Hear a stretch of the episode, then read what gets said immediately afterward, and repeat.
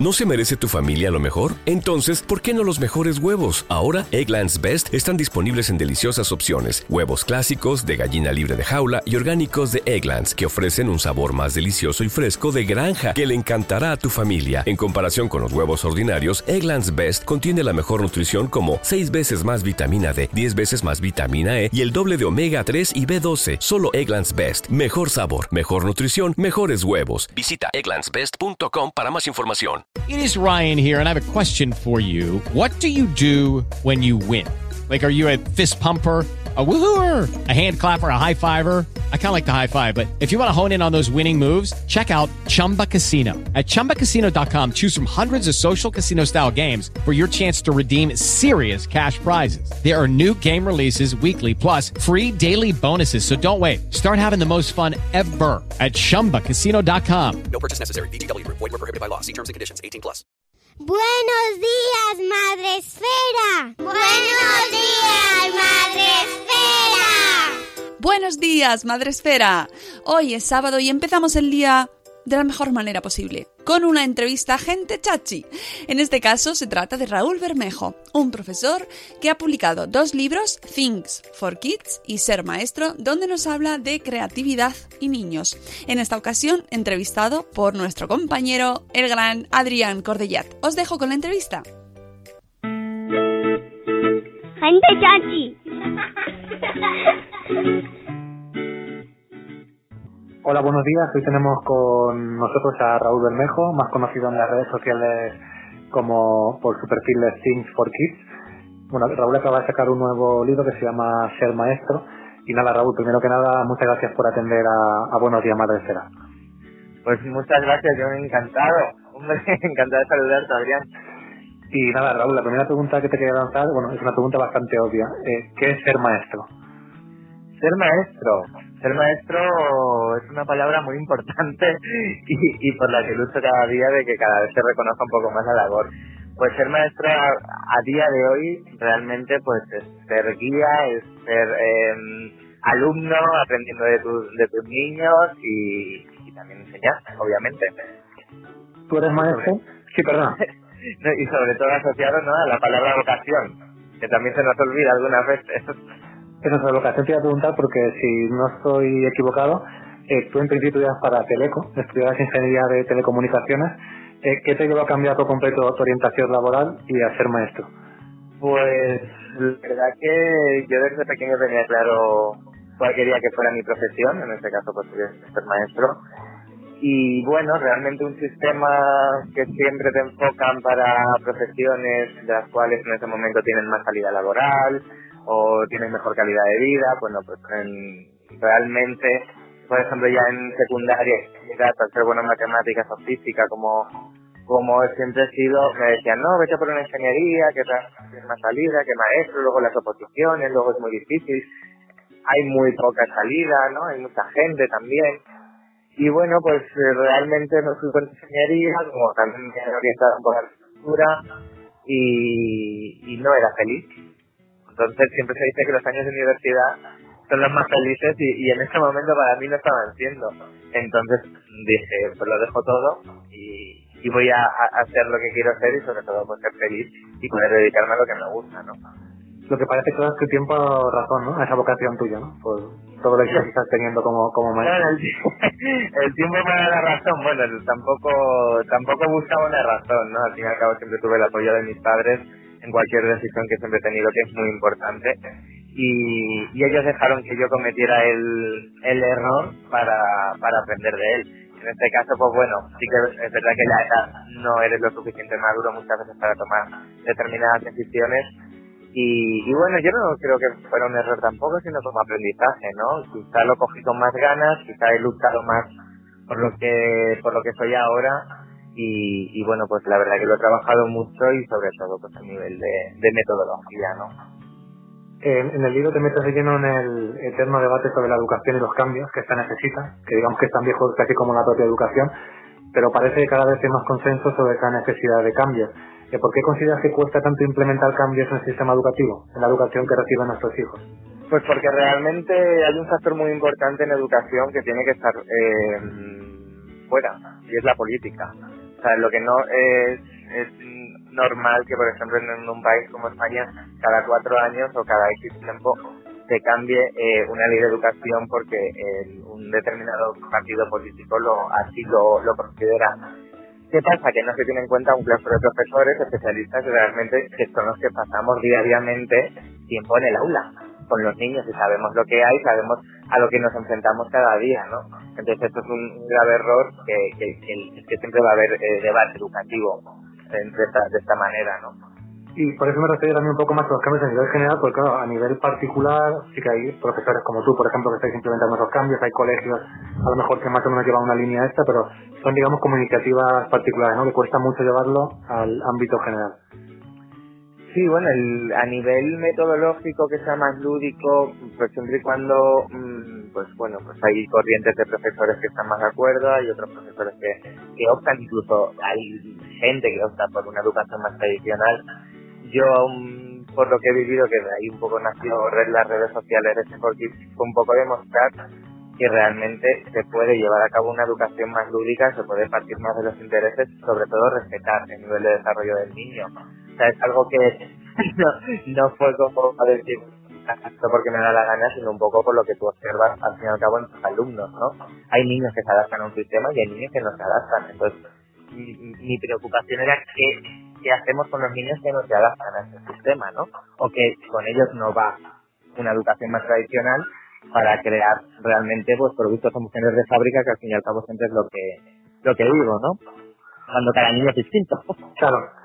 Tú eres eh, afortunadamente uno de esos profesores que por iniciativa propia empiezan a experimentar con las metodologías, técnicas en el aula. Eh, me gustaría saber, con tu experiencia, cómo reaccionan los padres en un primer momento cuando un profesor les cambia, digamos, de golpe y porrazo el concepto que ellos tenían sobre el aula y el trabajo que se hace en clase. Pues mira, la primera, la primera impresión siempre pues es de espectador, ¿no? Es expectante, es de, de qué me está hablando.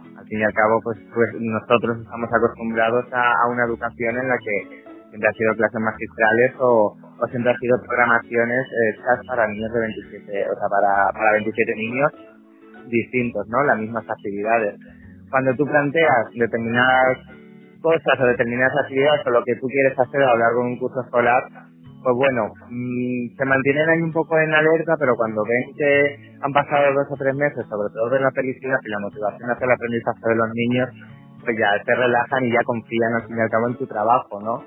Y, y realmente esto pues es un trabajo que hay que hacer diariamente, hablar con las familias, explicárselo el por qué, sobre todo porque tu hijo es distinto y porque yo quiero que tu hijo sea feliz en el colegio y que tenga ganas de aprender.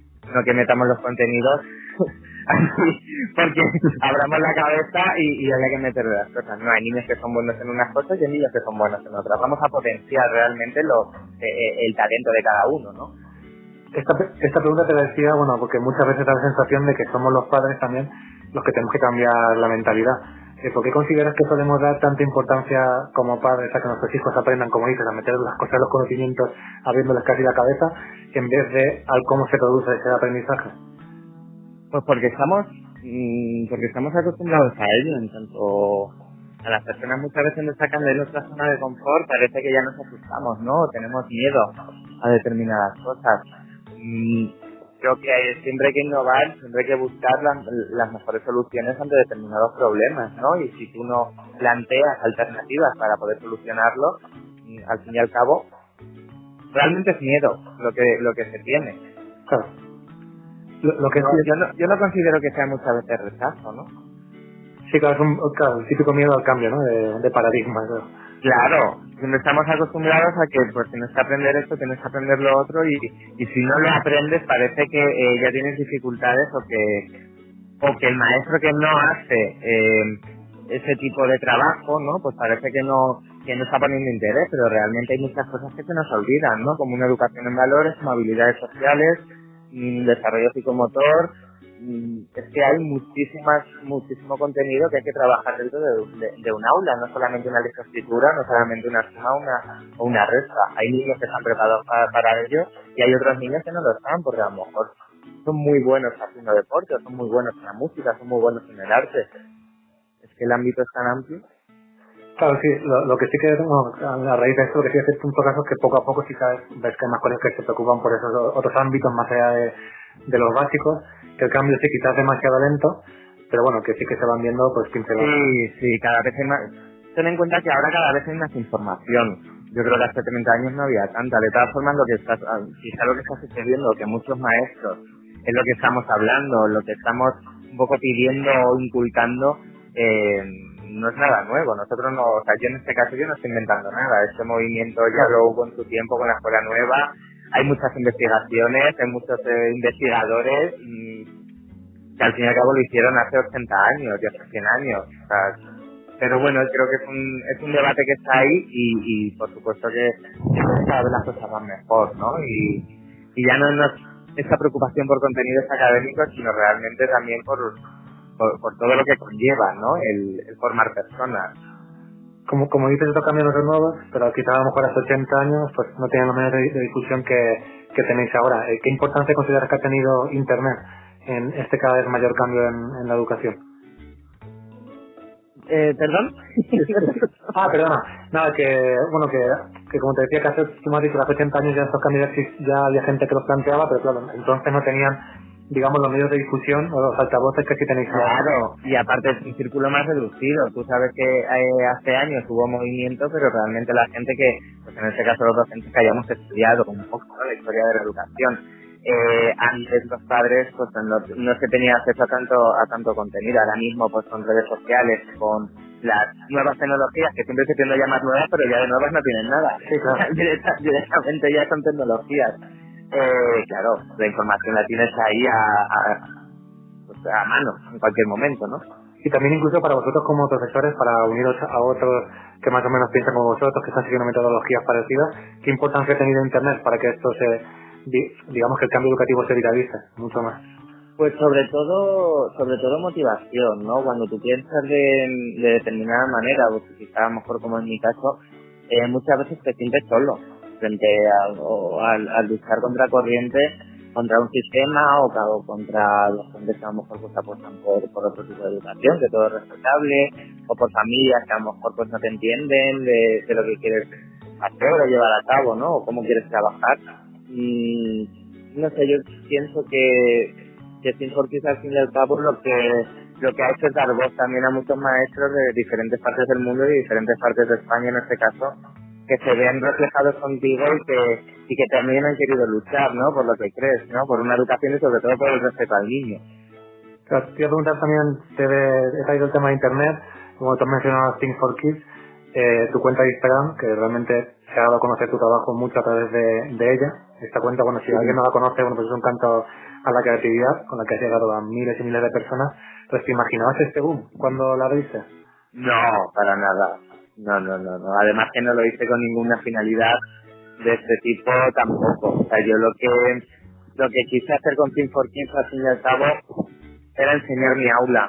Era enseñar mi aula, era eh, poder ofrecer a, otros docentes pues recursos, ¿no? Para decir, bueno, esto lo podemos hacer así y esto lo podemos hacer de otra forma. Eh, sí que es verdad que tuve gran apoyo por parte de las familias y es algo que les agradezco obviamente, porque además siguen ahí a pie, a pie de cañón con mi aventura. Mm, pero no, no, es que no me imaginaba ni que fuera a tener tanta repercusión ni, ni nada, simplemente para mí era un desahogo realmente, ¿no? Siempre llegaba a casa o, o pues un café con los amigos y siempre estaba hablando del mismo tema, pues esto no me gusta, pues tanta lectoescritura tan temprana, ¿no? Los niños llorando, porque es que es algo real, que nunca nadie ha hablado, yo pienso. Los niños llorando porque no son capaces de hacer la letra minúscula, porque no les sale esto, pero siempre se pensaba, ¿no? De, tú piensas que el niño no sabe, pero es que el niño no se lo sepa. Es que luego tú investigas y dices, es que el niño no tiene capacidades para ello, no está preparado todavía. Y como cada niño es un mundo, ¿por qué se tienen que hacer determinadas cosas a los cuatro años, otras a los cinco, sobre todo pasar a primaria con, con una lectoescritura totalmente adquirida? Esto es- eh, hay niños que lo pueden lograr y hay otros niños que no, ¿no? Entonces, bueno, para mí realmente era un desahogo. No, no me imaginaba ni que mm, fuera a seguirme tanta gente, ni, ni mucho menos a, leerme, ni, ni a estudiarme, ni a estar pendiente de, de lo que hacía. La verdad que es muy bonito, es muy bonito, vamos, que lo agradezco a todos enormemente. Mm, no sé, es, es conmovedor, ¿no? Yo siempre me emociono cuando lo pienso. Qué guay. Te- hablando de creatividad, que al final tu cuenta es eso, un canto la creatividad, ¿consideras tú, según tu percepción, que somos poco creativos, tanto padres, madres como profesores hoy en día? Somos poco creativos, pero es lo, quizás es un poco lo que te comentaba antes, ¿no? Porque nos da miedo salir de la zona de confort. Normalmente la creatividad siempre se, asocia al arte y no es así, ¿no? La creatividad está en todo, la creatividad está en cómo planteas una clase de matemáticas. La creatividad está en, que los niños den su opinión y que puedan tomar sus decisiones, ¿no? La creatividad está en cómo puedes dar una clase de filosofía que he visto a, a grandes compañeros y amigos que se hacen olimpiadas filosóficas, o sea, es impresionante, ¿no? O sea, que la creatividad está en cualquier punto y en cualquier trabajo, simplemente es como tú lo quieras abordar y cómo lo quieras plantear. Sí, porque consideras que... Perdona, perdona, dime. No, que por eso más, que, más que de creatividad quizás pues, un poco de pensamiento creativo, ¿no? Mm, creatividad es la palabra como más o, lo que más asocia a la gente, que al final acabo más, más cercana, ¿no? Pero es más el pensamiento este crítico y reflexivo y hacerles a los niños pensar. La creatividad es hacer a los niños pensar. Que no te lo tiene que ser así, o que un maestro no siempre lleva razón, o que unos padres no siempre llevan razón. Hay que dejar al niño que se equivoque también y que cometa errores y bueno, pues es su opinión y a lo mejor, o sea, a mí me han dado muchas lecciones mis alumnos en muchos momentos. Justo te iba a preguntar eso, ¿por qué consideras que es importante desarrollar esa creatividad eh, barra pensamiento creativo en, en los niños? ¿Qué les aporta? Pues eh, sobre todo les aporta seguridad en sí mismo, les aporta confianza, les aporta el, el hacerles pensar, el ser reflexivos. Mira, yo te voy a contar un caso, a mí me, me pasó para que se entienda mejor quizás. Eh, siempre tienes, obviamente tenemos 27 niños en, en un aula, cosa que sin humanos si tú quieres ofrecer una educación de calidad y atender la, la individualidad de cada uno, ¿no? Pero mm, un día, pues estos, al fin y al cabo los maestros también somos personas, ¿no? Había un, nivel de ruido altísimo dentro del aula, entonces, bueno, para que te escuchen, pues eh, se me ocurrió pegar un grito, cosa que eh, por seguridad estaba totalmente prohibido, ¿no? ¡Que, os calléis ya! Y se que se levantó uno de mis alumnos y, me dijo, oye Raúl, dice, ¿por qué has gritado y no se puede gritar en clase y no hay que gritar a los compañeros. Ya me quedé pensando y digo, ese es el pensamiento crítico. Él tuvo la confianza, él tuvo la seguridad en sí mismo de llegar a su profesor y decirle, no lo estás haciendo bien. Si nos estás diciendo cosas, ¿por qué, no, ¿por qué lo haces tú, no? Entonces, bueno, pues eso sería como un ejemplo fuera del arte, como pensamiento, ¿no? Creativo, pensamiento crítico y, y reflexivo. Y como padres, que aquí nos escuchan muchos, eh, ¿cómo podemos ayudar a potenciar esa creatividad, ese pensamiento crítico en, nuestros hijos? Pues mira, eh, sí que es verdad que es un tema tan, bastante complicado. Yo entiendo que la teoría siempre es muy fácil y, la, y, la, y la práctica luego realmente es, es muy complicada. ¿Sabes el problema? Que siempre vamos buscando la perfección. Perfectos no somos ninguno. Todo el mundo comete errores a modo de, yo que sé, a modo de consejo, que yo no soy quien ni me gusta tampoco mucho hacer consejos, sino yo un poco contar lo que he vivido, ¿no? Eh, entiendo la conciliación familiar que se pueda tener en muchísimos casos, que llegas a casa a las 8 de la tarde, a las 7 no has visto que hacer tu hijo a tu hija y, y lo que muchas veces es baño, cena y a dormir, ¿no? Y no se disfruta de momentos lúdicos con ellos. Pero sobre todo dejarles ser, dejarles ser ellos mismos y, y que ellos también tomen decisiones y, sobre todo, mira, un ejemplo muy claro es, sobre todo a la hora de, de decirlos, ¿no?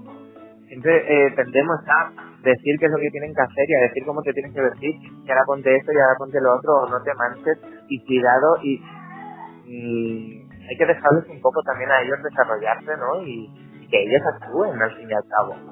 Es como ellos se sienten libres, que imagínate que a nosotros nos estuvieran diciendo todo el rato ponte esto, ahora te sientas, ahora te levantas, ahora mm, toca comer, ahora toca... Están continuamente eh, base a normas. No es lo mismo la rutina que unas normas tan impuestas, ¿no? Que no les dejamos que desarrollen su personalidad. Bueno, pues a ver si tanto yo como todos los padres nos escuchan tomamos nota de estos consejos y que nos hacen falta. Y nada, ya para terminar, eh, tengo una frase tuya eh, que, bueno, dices que, que somos las personas quienes hacemos los milagros y bueno, que en el ámbito educativo eh, sois en este caso los profesores quienes, quienes tenéis ese encargo de hacer milagros. ¿Eres optimista? ¿Se, avecina milagros en la educación? Sí, sí, sí, sí, sí, sí.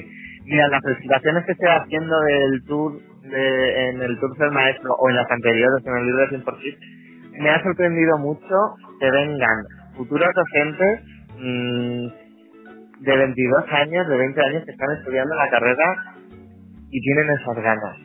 Y tienen esas ganas de cambiar y, me siguen de muchas universidades y, tienen esas ganas de, cambiar y decir esto lo he visto en las prácticas y no me gusta, Raúl. Mm, testimonios que me llegan diariamente al mail o por privados a, las redes sociales y es impresionante la, yo creo la gente que viene y luego muchos docentes que ya llevamos de 10, 12 años en la docencia o incluso más, ¿no? Porque a mí se me han unido mucha gente, 20 años mayor que yo, que vamos, que eh, me dan mil vueltas y tiene buenas generaciones, tiene buenas generaciones y, yo creo que, sí, hay que ser optimista, que si no, se queda, como, como solamente veamos el lado negativo de las cosas, yo creo que todo el mundo nos quedamos en casa sin sin salir.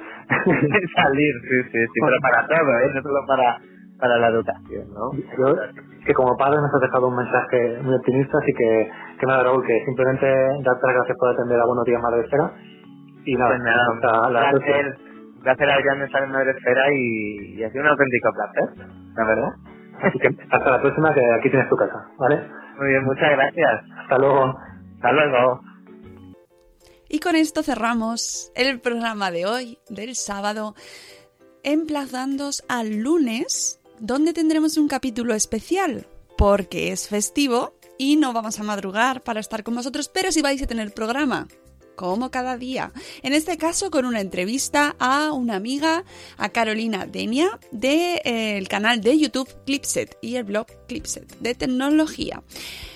Una entrevista de más de una hora o casi una hora o una hora, mm, donde nos explayamos ella y yo, que no nos gusta hablar, ya sabéis, sobre temas mm, que nos interesan a todos los padres en el mundo de la tecnología, la seguridad, las redes sociales, cómo han construido su canal de YouTube, uno de los más importantes de nuestro país. Y bueno, algunas exclusivas que seguro que interesan mucho a sus seguidores. Así que el lunes tenemos programa, disfrutad mucho del fin de semana y feliz día a los padres mañana. Adiós. Hasta mañana. Hasta mañana.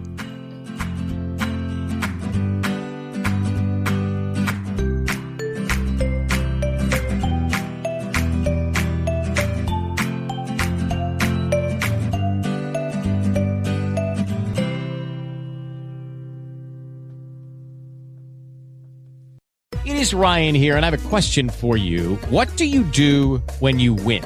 Like, are you a fist pumper? A woohooer, a hand clapper, a high fiver. I kind of like the high five, but if you want to hone in on those winning moves, check out Chumba Casino. At ChumbaCasino.com, choose from hundreds of social casino style games for your chance to redeem serious cash prizes. There are new game releases weekly, plus free daily bonuses. So don't wait. Start having the most fun ever at ChumbaCasino.com. No purchase necessary. BGW. Void were prohibited by law. See terms and conditions. 18 plus. O'Reilly Auto Parts puede ayudarte a encontrar un taller mecánico cerca de ti. Para más información, llama a tu tienda O'Reilly Auto Parts o visita oreillyauto.com.